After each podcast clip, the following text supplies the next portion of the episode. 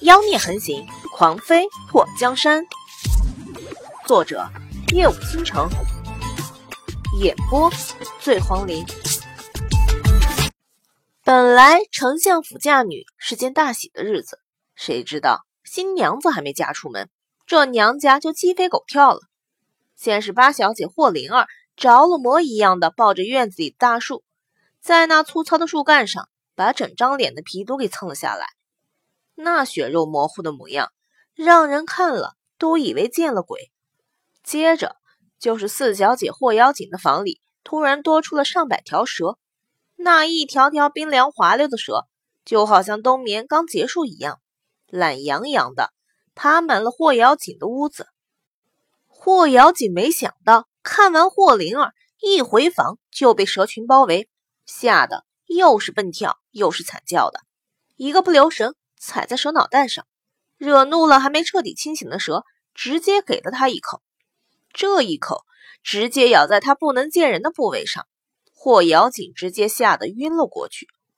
霍水坐在屋顶上，看着刘宇君和霍文德，一个说快去找大夫，另一个说别找大夫。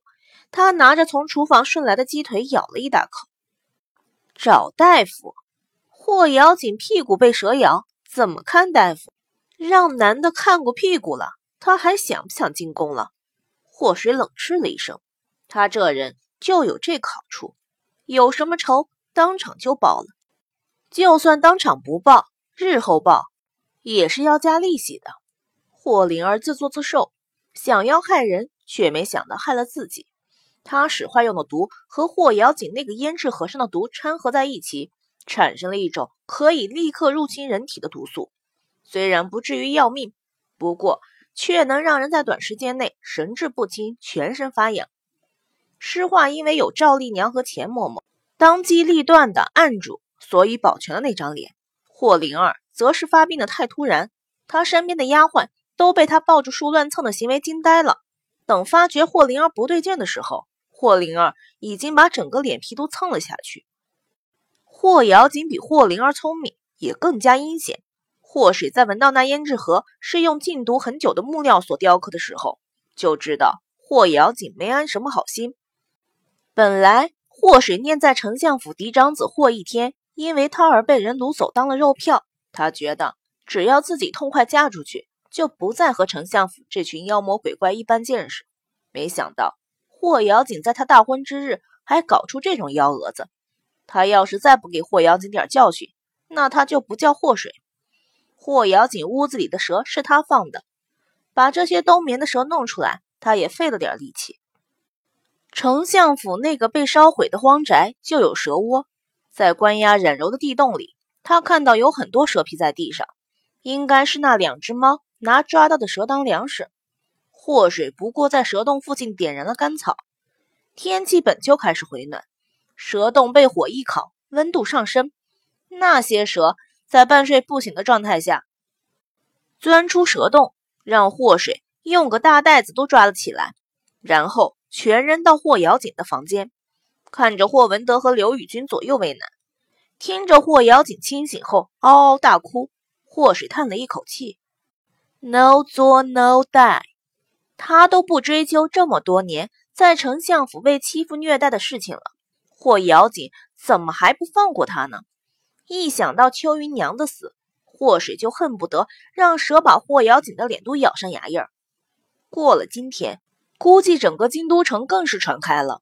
他霍水在临出嫁前又克人了，姐姐被蛇咬，妹妹脸没皮，他果然是煞气侧漏到没朋友啊。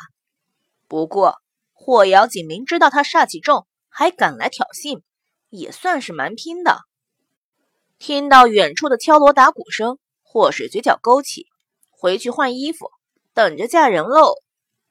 丞相府的事情，霍文德让人先压了下去。不管怎么说，也得先把霍水嫁出去再说。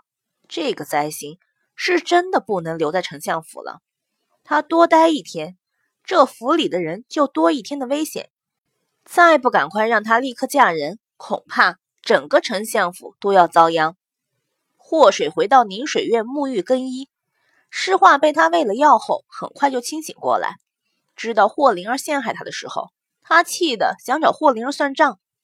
不过，在得知霍灵儿脸皮没了，就算以后长出来，估计也丑成一比的。诗画默默给霍灵儿点了根蜡烛。钱嬷嬷和赵丽娘把按照祸水设计图做出的大红色新娘喜服拿了过来。祸水穿好自制的贴身红色抹胸后，把新娘装穿上。古代女子出嫁当天，大部分都是穿戴着凤冠霞帔。祸水觉得太没新意。女人这辈子只有当新娘的这一天是公认为最美的一天。当然，她觉得自己平时也挺美。不过，一想到墨界那货的三百六十度无死角美颜，她就觉得压力山大。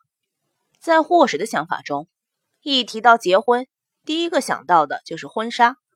不过，古代的织衣材料和现代有太多的不同，想要做成和婚纱一模一样的新娘装，还真难办。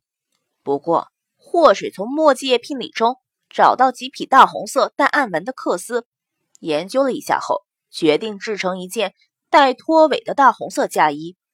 祸水穿上裙摆长及地面。后面拖尾足有三米的礼服，礼服是低领长袖设计，金丝滚边的低领设计，把祸水那丰盈圆润的胸脯完美的包裹上，露出漂亮的脖颈。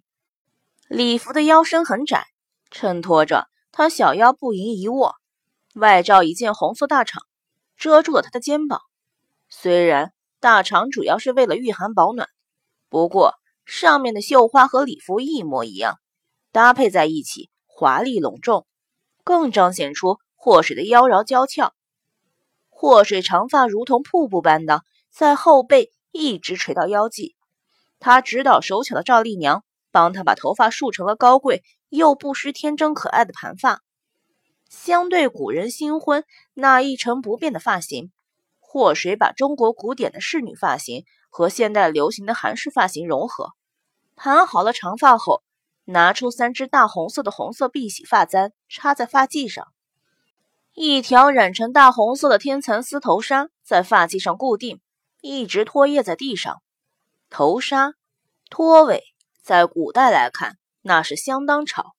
不过，大红的颜色还有上面的图案滚边都很中式，尤其那创意十足的中式大氅，更让这套新娘妆美不胜收。妆容淡雅。祸水涂上的大红色的唇彩，脸庞银亮如雪，修的弧度完美的眉毛，把那双璀璨的大眼睛显得潋滟媚人。烈焰浑沉，微微轻启，就是一个漩涡，让人忍不住就被卷入其中。小姐，你真美！诗画站在一旁看呆了。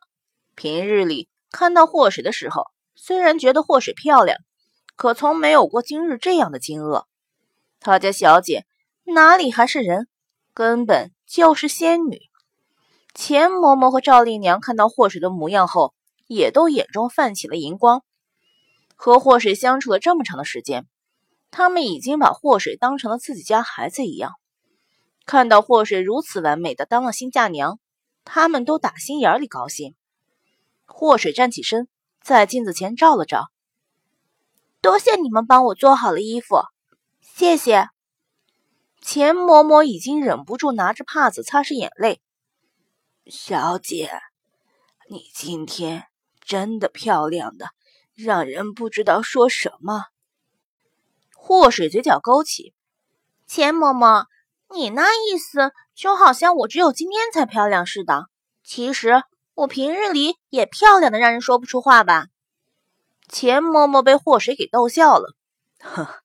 小姐，你就会拿老奴开心。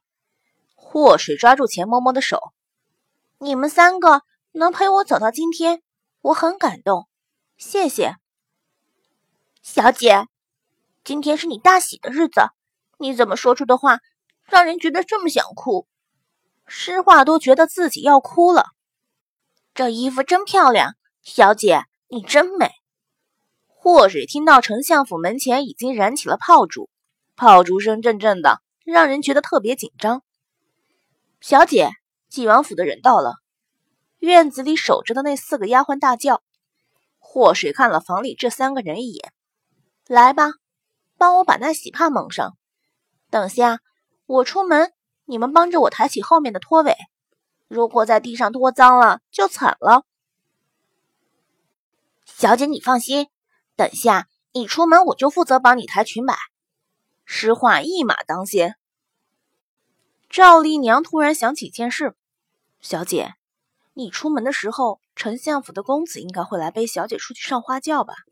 三公子和七公子谁来？祸水眉头蹙了一下。